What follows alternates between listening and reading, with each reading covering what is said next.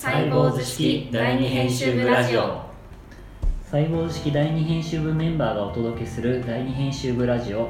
この番組はサイボーズ式第二編集部のメンバーが中心となってあれこれ語る番組です。はい。メンバーのことやサイボーズ式の記事の裏側に迫る話をお届けしていきます。各週木曜日放送です。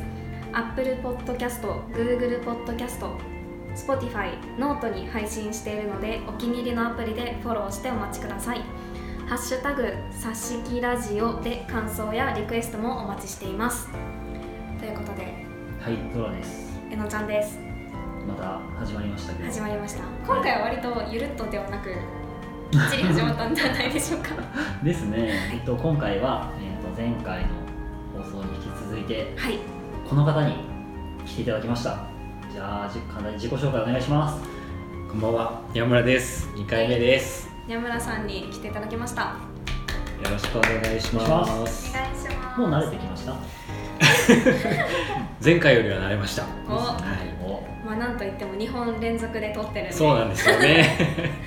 日本撮りし。て40分ぐらいは経ってますけど大丈夫、喉も温まってきて、はい、うんいい感じで。いい感じで喋れるんじゃないかなと思いますねまあ、はい。今回はサイボーズ式の記事の裏側ということではい。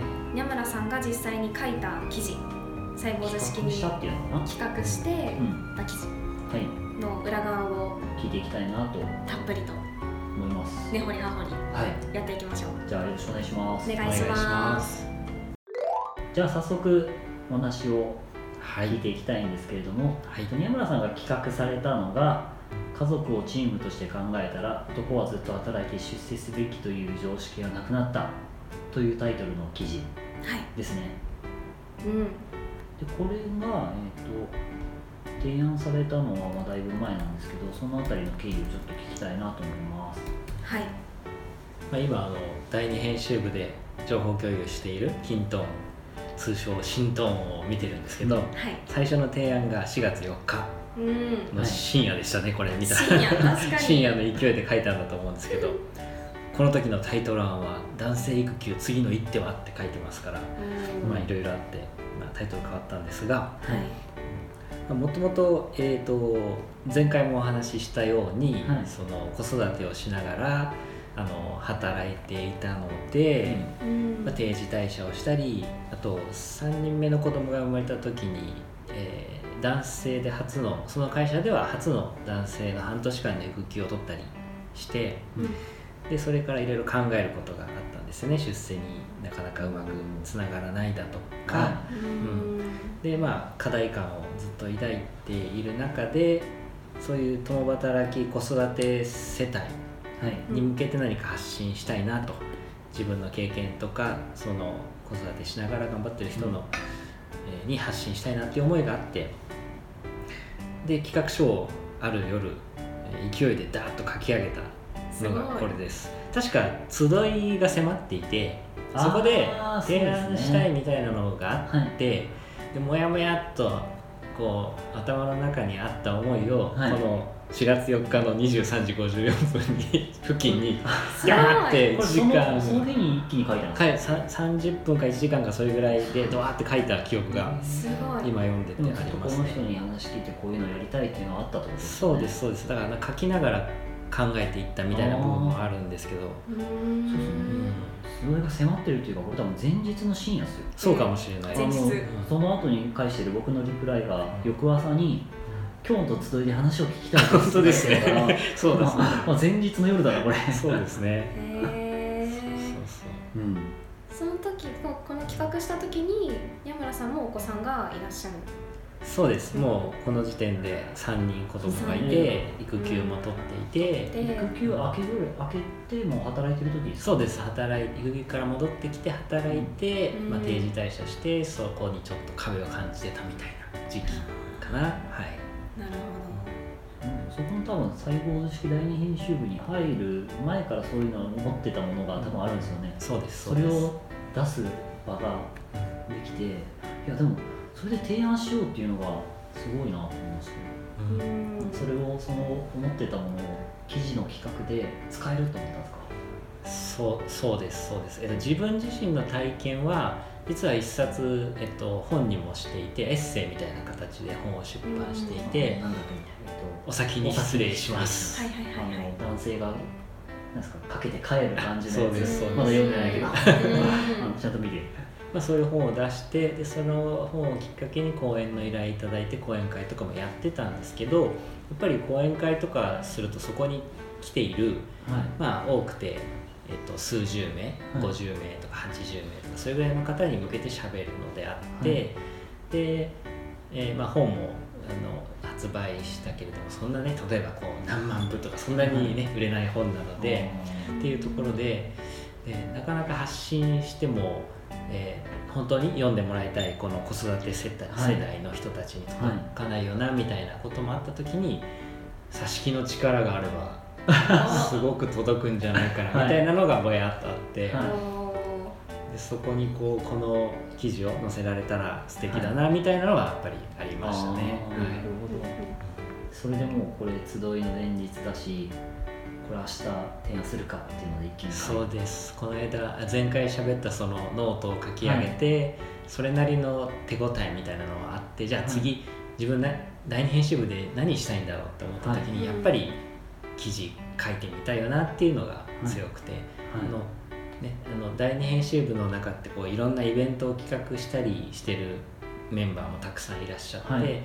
最初そういうイベントにも積極的にし足を運んでみてた時期はあったんですね。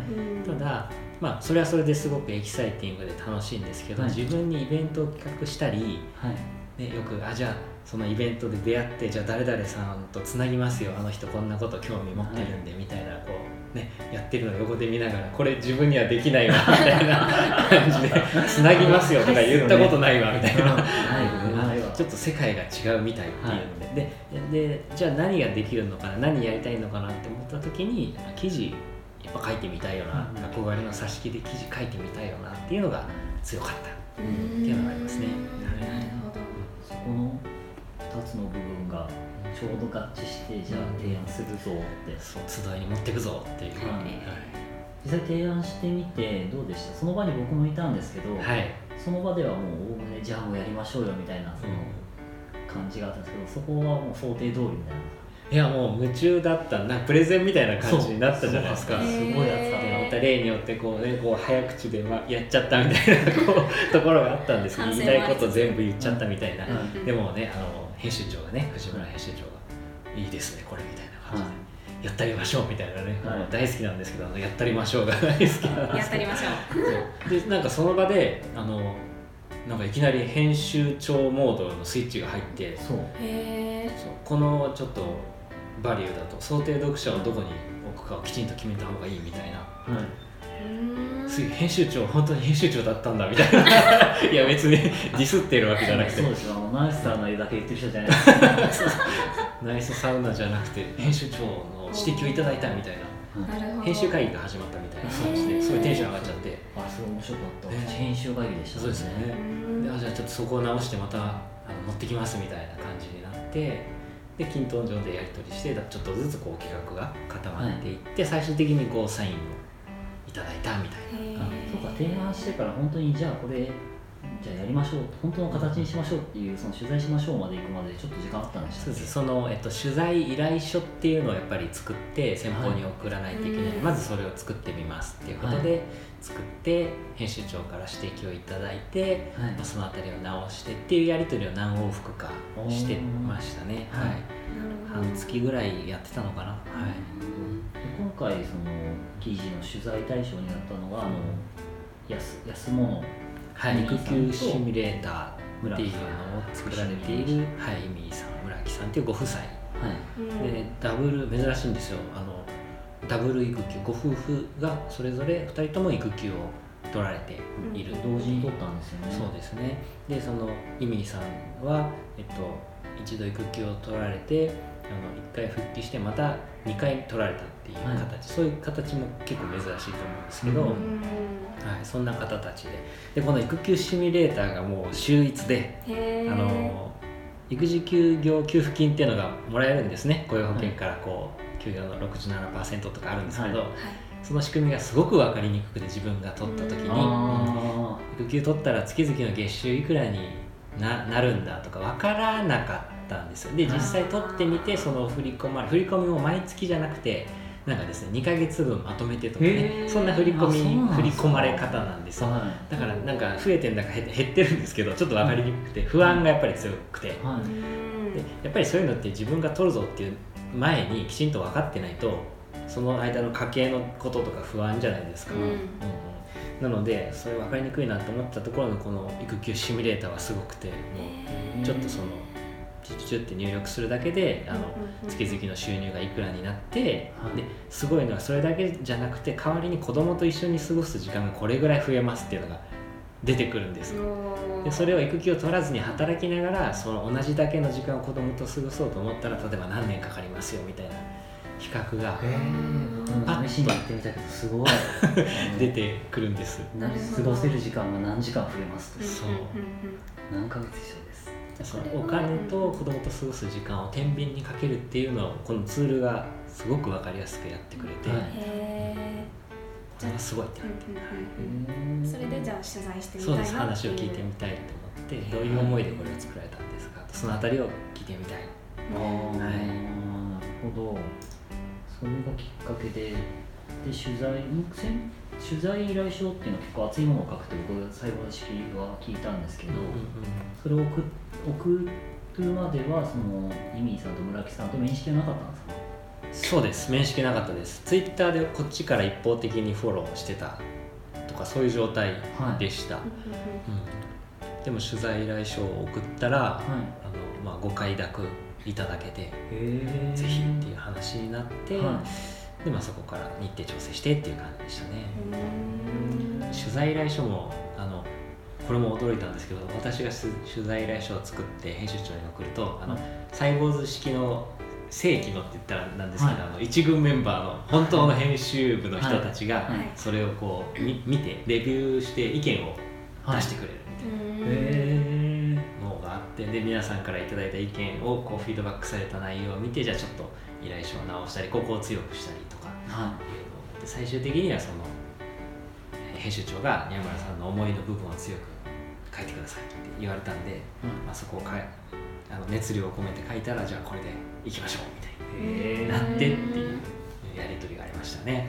なるほどそのキントンに書かれてる内容も割と最初からこうがっつりこう詰めて詰めて決まってると思うんですけど、うん。結構書いてますよね。タイトル案取材対象ターゲット何と言ってほしいかバリューみたいなところとコンテクスト、はい。なんでサイボーズ式なのかみたいな、あと思いですよね。結構分量もボリューミーですごいいっぱい書いてらっしゃって、この辺はですねこのひな形じゃないですけどターゲットバリューコンテクストみたいなのは、あの挿し木の記事を企画するときにこういうフォーマットでやってますっていうのがもうこのキントン上に公開されているので、うんはい。それをも元に今自分もやってみたという感じですね。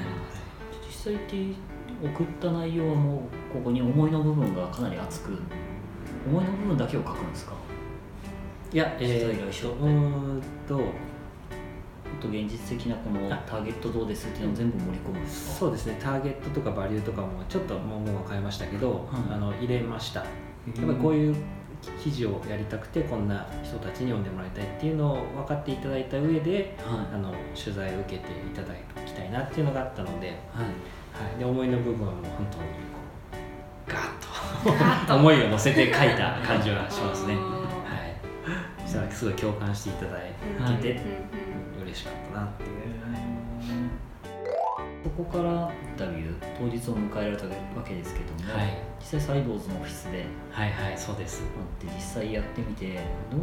インタビューとかはやられたことあるんですか？初体験だったのでやっぱりそれもすごい緊張してはい。しかもその自分だけじゃなくてねカメラマンの方とかとライターさんも同席してくださって、まあ、編集長もいたしあとインターンの津川ちゃんもいらっしゃって、はい。でそのイミさん村木さんとあとお子さんも一緒に、はい。あのオフィスに来られたんで、はい。お子さん超可愛かったんですけど 今こうね動き回ってねではい。その時々こうお子さんの面倒を津川ちゃんが見てくれたりはい。してる中でこうみんなでインタビューしてで聞きたいことが山ほどあったんで事前にこう手元のメモにまとめていったんですね、でこれに沿って聞いてあのインタビューの結果をもらえば、あの記事が書けるかもなっていうこうぼやっとした枠組みがあっていったんですけど、い、ざ始まるともうやっぱり時間も限られてるしうん。聞きたいこと全部聞きたいみたいにまた例によってこう前の 前のめっちゃってこうマシンガン質問みたいな矢継ぎ早に質問するみたいになっちゃって、はい。ねまあまた振り返ると恥ずかしくなるやつなんですけど、まあ、ただでもあのすごくあの思いをあの喋ってくださったので,、はいで結構必死だったんですね。だからあんまり覚えてない部分も あったんですけどちゃんとそこはあの録音もしてたしライターさんもいらっしゃったんで、うんあのうまくまとめることができたかなと。すごい。じゃあ1時間ぐらいですかインタビュー時間は。結構それぐらいの予定だったんですけど、はい。なんだかんだであれ2時間ぐらい行っちゃってたかもしれすごない。い倍っすか 反省してます。結構あだってお子さん連れで結構あの、はい。夕方ぐらいから始めたんですけど、はい。そこそこ外暗くなってたんで 申し訳ないなと思いつつでもそれぐらいこうちょっと熱が入っちゃって、はい。はいはいうん。もう思いが溢れて止まらない状態なんですよ。にこれも聞きたいあれも聞きたいみたいな感じにはい。なってしまいまして、はい実際どうでしたか？もう聞いて、まあ、もちろんその前のめりになってあんまり記憶がないっていうことだったんですけど、うん。こう聞き終わった時の感情だったりとかやりきったなみたいな感じだったのか。まあいや達成感はやっぱりありましたよね。すごい楽しい時間だったなというかうん、ううん。貴重な時間を過ごしたなっていう実感はすごいあったんですけど同時にこれをうまく記事にできるのだろうかっていうちょっとした不安みたいなのをうんはいうん感じてましたねでもとにかく楽しかったかなその時は。すごいめっちゃ幸せそうな顔してますそうなんですしてますね。うん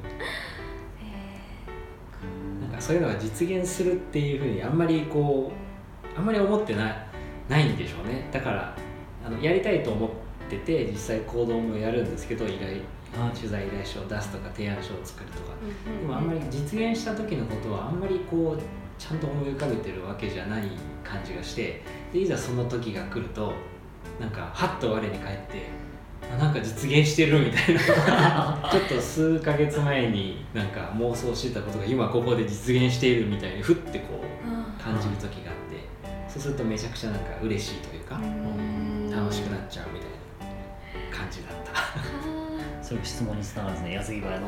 なそうそうそう。なんですよるほど。ーで先ほどその終わった後にこうボリューミーなインタビュー記事、まあ、インタビューを、まあ、どうやったら記事にできるんだろうかっていう不安があったっておっしゃってたんですけど実際にインタビュー終わってから記事ができるまでのなんか編集の裏側とか事件とかもしあったらうん。結構もう怒涛の編集期間だったという印象があって、まあ、まずはライターさんが第1項を挙げてくれるんですね、はい。でもその時点でもう魔法みたいだと思ってあれだけ私が質問しまくったとっちらかったものをはもうすごい分かりやすい記事になってるわけです第1項の時点で、いはい。ライターさんすげえと思って。それに感動しつつそこにまあ編集自分の思いとかこういうところをちょっと強調したいとか、ここのやり取りはこういう前後関係の方が分かりやすいみたいな指摘を、うんまあ、Google ドキュメント上とかにあ言って、かつ、まあ、編集長とかあの全体のディレクションをその、えっと、インターンの津川ちゃんがやってくれたので、あの彼女も彼女なりのこの、えっと、伝えたいこととか、うんうん。あの伝わりやすいためにはこうした方がいいんじゃないかみたいな意見を入れていただいて、もうそのネット上の Google ドキュメント上でけんけんがくがくの議論じゃないないですけど、はい。そういうのが繰り広げられもうどれぐらい訂正が入ったかわからないぐらいコメントが横にダーっていっぱいついてで一個一個こうクリアしていってはい。うんでそのやり取りは全部均等音上でやったんですけど、はい。その分量がすごいことになって。すごいはいすごいですよね。あの80何件コメントがあってなんプラス Google ドキュメント上でも、コメントがついてて。そう。そそう。う言い回しとか、まあ、誤字脱字とかもあるし、はいとこういう画像をここに差し挟んだら伝わりやすいんじゃないかとか写真の順番とか自己紹介のぼ分量とかはい本当にいろいろなことがあって。大丈夫かこれまとまるのかみたいに不安になったところにはいあのもうなんか3日後ぐらい公開の予定ですみたいに編集長がポッてこう書いてきて え間に合うのかって思って。でも、はい結局結構厳しくなってきちゃったんでちょっとなんかどうせあのせっかくやるんだったらきっちりあのうん。まとめて、はい。あの万全の状態で出したいですみたいな感じで私からも言ったりして、はい。で結局ちょっとその最初に予定してた日より2日ぐらいかなあのそうですよね。改めて。最初7月の終わりってうん言ってたのが、うんそうですそうです。まあその週末までにみたいな、はいはい。うんなって、まあ、最後きちんと整えてから出すっていうのがあってその佳境のところは本当にすごかったです。私も仕事終わって家帰って子供寝かしつけてさあできるぞってなってからもう一心不乱です やってて。多分だから津川ちゃんもサイボーズオフィスで夜遅くまでやってくれてた日が何日もあったと思うんですけど、のがあってついにできたみたいいや旗から見ててもねすごかった。やり取りをそう見て。そう通知が飛び交うしすごい一本の記事でここまで力込めてるんだなっていうのはね見えた。確かに。なんか今お話伺っててそのそれこそインタの津川ちゃんとかがもうみんなで作ってるみたいなその感じがすごい伝わってき本当にましたそうなんですよ、うん。あの全部オンラインではあるんですけどそのインタビューの時にオフラインでガッと集まってあとは本当にオンラインのやり取りだったんですけど、うん。でもすごいみんなでやってる感は強かったですね。へ本当にだから自分一人では絶対できなかったってすごい思っててみんなが助けてくれたからできたんだなっていうのはすごい実感してます。ー。これまたチームワークあふれる まさにまさに体現してるチームワークですよ。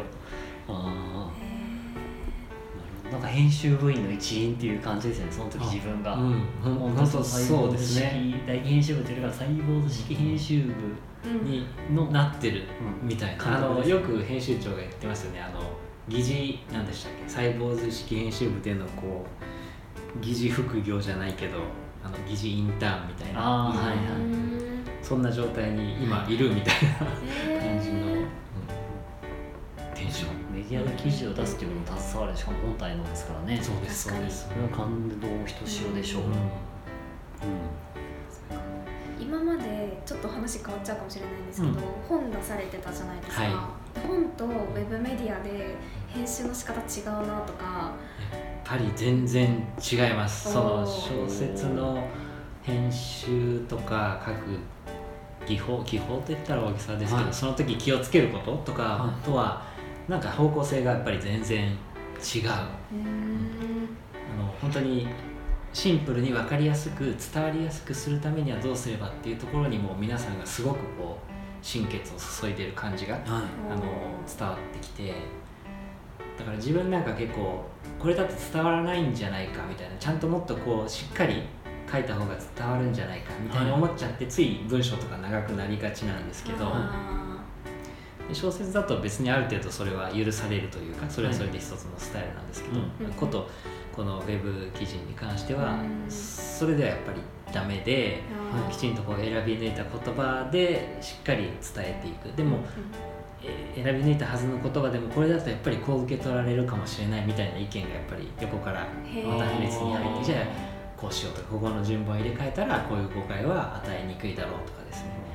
本当にあの文字数で言ったらその大したことのない量をすごく真剣にこうはい。ずっと考えてるっていうところが、まあ、初体験ですごいな。こうやってあの挿し木の記事できてるんだなっていうのを本当に裏側を実感したというか、へまたインタビューの会話形式だから余計に分量も短いというか、うんその人の発言として出すからそうそう責任も大きいですよね。そうなんですよ。うん。だからこういう言葉を選んだらちょっと例えばあのネガティブな印象を与えるかもしれないっていうようなところもあの気を配らないといけないし。そう全然私そんなの見えてなかったけど編集長がそういう指摘をされてあこういう観点であの記事を見られてるんだなみたいな驚きがあったりとか、ーなんか今こうやって間近で聞いてると、はい。改めてその第二編集部のメンバーがその編集部と一緒に記事を出すってうん。本当すごいことですよね、うん。そんな間近で学べるじゃないですけど。そう。なんですよ想像だにしなかったことやってるなみたいなのがありますね 初のあの企画から始まって。そうですそうです。記事公開されたのが8月。の頭ですね。ですよね、その記事公開された後の反響とかってどうですか？あやっぱりあのツイッターで見てたんですけど、はい。普段からちょうどそのフォローしてる見ているいわゆる子育てクラスターみたいな子育てパパ界隈みたいなアカウントの方たちがいるんですけどはいまあ、大体そういう人たちってそのもともとインミーさん村木さんは、ねはい。そういうフィールドで活躍してる方たちだからあの、フォローし合ってるみたいな関係でなんでイミーさん村木さんがこう記事出ましたってリツイートされるとそういう界隈にどんどん広がっていく感じが私が見ててもすごい見えて うん。ああ嬉しい届けたいところに届いてるっていう嬉しさが、はうん、すごいありましたね。自分が本出したり講演しても絶対届いてないようなところにやっぱり挿し木の力はすごいじゃないですけどまあ、挿し木の本体の力とそのはい。イミさん村木さんの,、はい。あのネームバリューもありますしそれでちゃんと届いてる。で響いてるっていうのがはい。感じられてはい。すごい嬉しかったです。でまた津川ちゃんが反響をまとめてこう均等にやってくれたりして、あー。こんな反響がありましたみたいな。ツイッターとニュースピックスでしたあそうですそうです。ですよね全然その界隈じゃないところの反応もあったんですか結構。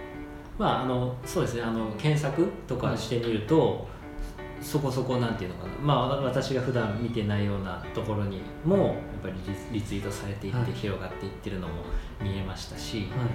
あのいろいろ記事に対してこう意見を言ってくださってるのとかもあったしあの、うん、ずっとこうなんなんていうのかなだいぶあ憧れて見ているあの、まあ、例えばジェンダー問題とかに結構発信されているようなこうネームバリューのある方たちも、はい。この記事にたどり着いてこのこういう記事よく出してくれたとかもっとこういうのを出していくべきみたいな感じの、言及があったりしてあこんな人たちにも届くのかと思って挿し木すげえみたいなのはありましたね。なるほど、そうですね最初の多分提案の時にあのキーワードにも結構挙げられてましたけど、マスキュリズムとか男性の家庭人、うん男性学とか。そうです。そうです。あと僕この記事であのパタハラっていう言葉を知りましたよ。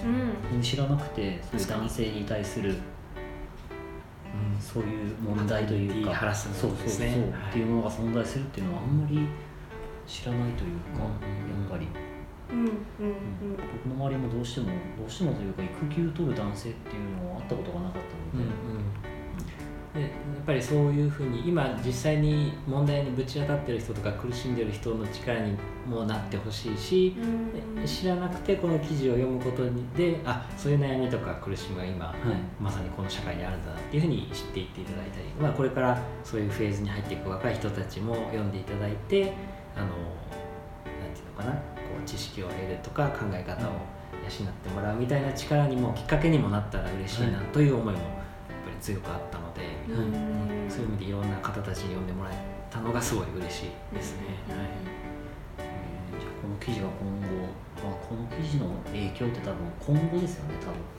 特に読んでるじゃん若い層とかは、そうまた細胞式は読んでるけど今そういう状況になくてもふと思い出してそうですね。そういうふうになったら嬉しいですね。データをしたりとかこの記事読んだらそういう考え方あるんだって自分がその場面になった時に、ふと思い出してもらえたりしたら選んだ時うん。にちょっと読んで、まあ、自分もこういう考え方でいくかっていうまあ問題提起なのか気づきなのかわかんないですけどそういう意味ではすごいいい記事ですようんうんね。うん。多分公開されたのがその先月の8月だと思うんですけど多分もうずっと読まれますよね。こういういろんな働き方が増えてきて男性が女性がみたいなところって多分まだ話題として続いていく、そんなすぐにこう綺麗にならないと思うので、はい。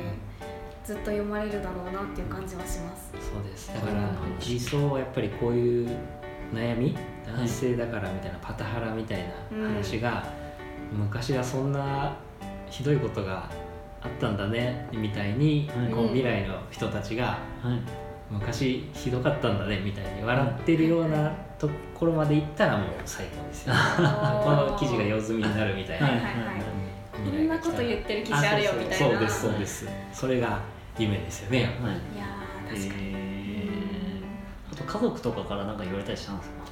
ああ家族。うん家族。まあああんまりこれはこれは見せてなかったんですけどでもこ小学生の子供がはい記事を見たのかな？それとも編集中のやつを見たのかな？で私の写真が出てたんで、はいこれこれ父ちゃんみたいな感じで 食いついてきたっていうのはありましたね。へでもツイッターでこうフォローしてくれてる人がコメントくれたりとか、はい。あのあもちろんあのオンラインでも知ってるーはい。えー友人とかがうんコメントくれたりっていうのはあったので、はい。じゃあ最後にはい。次回の記事は？どんなものを書くんでしょうか？という。そうどうせならこう今までやってないことをやってみたいみたいなところがあるので、はいインタビュー形式は前回やったので次は違う形で書くっていうのはすごいいいなと思いました。期待というかあの見たいなと思うのは今回企画して、まあ、インタビューもされてあと編集にも携わったけどがっつり自分で文章多分書かれてないじゃないですか。ライダーさんがちゃんとつそいうてたし、ですね。はい。であればなんかブロガーズコラム的なものをああなるほど。自分が文インタビューで企画するというか、企画して自分の文章を出。すとかだったらすごいモチベーション上がるんじゃないかなと思ってますよ。それあありがとうございます。ちょっとあまり考えてなかったけどう。んいいかもししれない。て誰か誰かをこう取材したいんですとかじゃなくて、はいはいはい自分の考えをこう。もちろんそのコンテキストとか、うん。バリューとかターゲットとかは当然思いとかはあるんですけど、うんコラム的な部分あの竹内さんが地方副業で書かれてるような感じ、あのインタビューとかじゃなくて、うん。ああいう部分をなんか出されると面白いし楽しいんじゃないかなと。今すごくゾラさんの話を聞いてあ楽しそうって思ったんで。なんか書けるかもって思ってこの書けるかもっていう感覚が結構大事で。へで、まあ、具体的に今何もないですけど多分書けるかもっていう前提があったら何かハマるものが来た時にあこの枠に乗せて書けるっていう感じになりそうな感じが今モードが入ったんでそれでちょっとアンテナを張ってみたいと思います。で書きたいものが来たら。そうですね、はい。あそっか。ブロガーズコラム形式で。的なコラムはい。で自分で企画もしたらまあそうですね。面白いだろうなとそういうのが出せたらいいなって思いました単純に企画するのも面白いと思うんですよね、うんそうです。ライターでもいいんですか？ライターやらしてくれっつって。あだ誰かのインタビュー。そうそうそうそう。それも面白そうですね。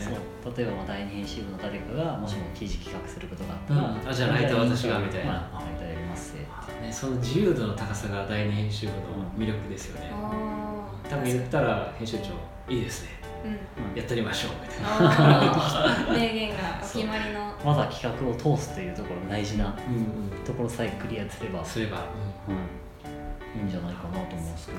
ちょっと夢が広がりました、うん確かに、はいなんか前回の放送の最後の方でこういうテーマで書こうかなみたいなちょっと話もしてましたけど、はい。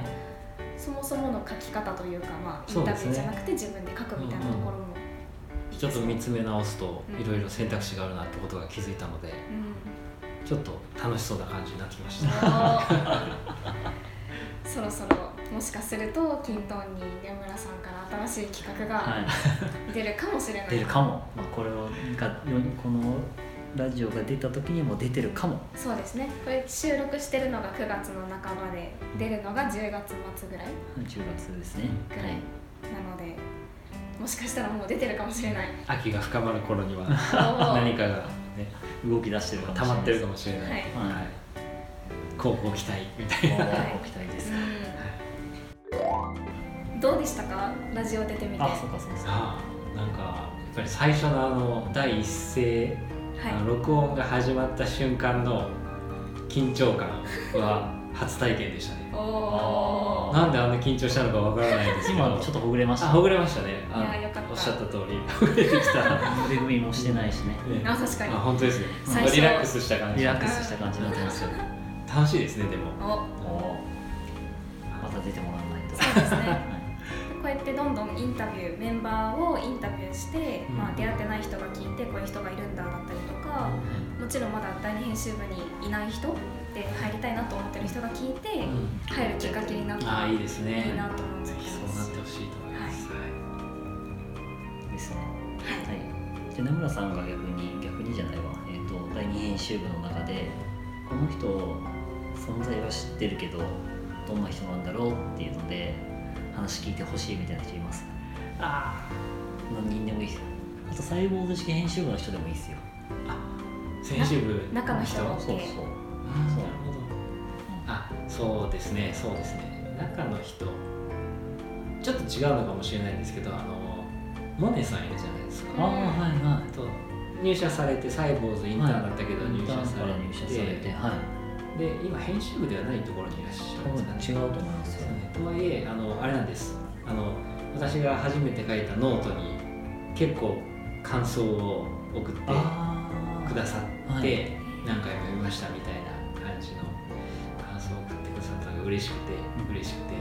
であのなかなか直接お会いして話す機会がないんですよ今に至るあのでそうですよね、うん。でもなんか入社されていろいろ活躍されてるなっていうのをはい。こう SNS とかではい。見てるんで、あのお話聞きたいなっていうラジオで。おー。あなんかそういうのもいいですね。うん前関わってたけどそうそうそう。違う部署でそうなんです。今どうどうなどうしてるのかとかも聞きつつ、そうですそうです。当時の思い出話をして、中の話も聞けるし。あめっちゃいいですねそれ、はい。やりましょう。ぜひ、はい。やりましょうということではい。